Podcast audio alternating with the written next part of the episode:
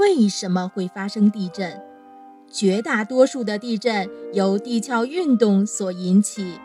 刚硬的岩石在地壳运动中受到力的作用，发生变形，甚至破裂，往往就会产生地震。虽然目前对地壳运动的推动力从何而来还有争论，对地震产生的根本原因也有许多推测，但关于地震是由于该处的岩石发生破裂而直接引起这一论断是毫无疑问的。绝大多数的地震发生是由于该处地下的岩石产生了新的裂痕。或原有的裂缝再次发生错动，强烈的地震则多发生在地下原有裂缝的地方。当地下的岩石接近破裂时，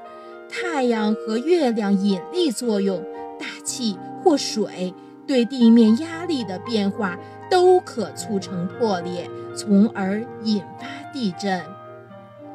地震也常常伴随着火山爆发。大量炙热的岩浆从地层深处喷出，其体积迅速膨胀，冲击地壳，因此常常引起地震。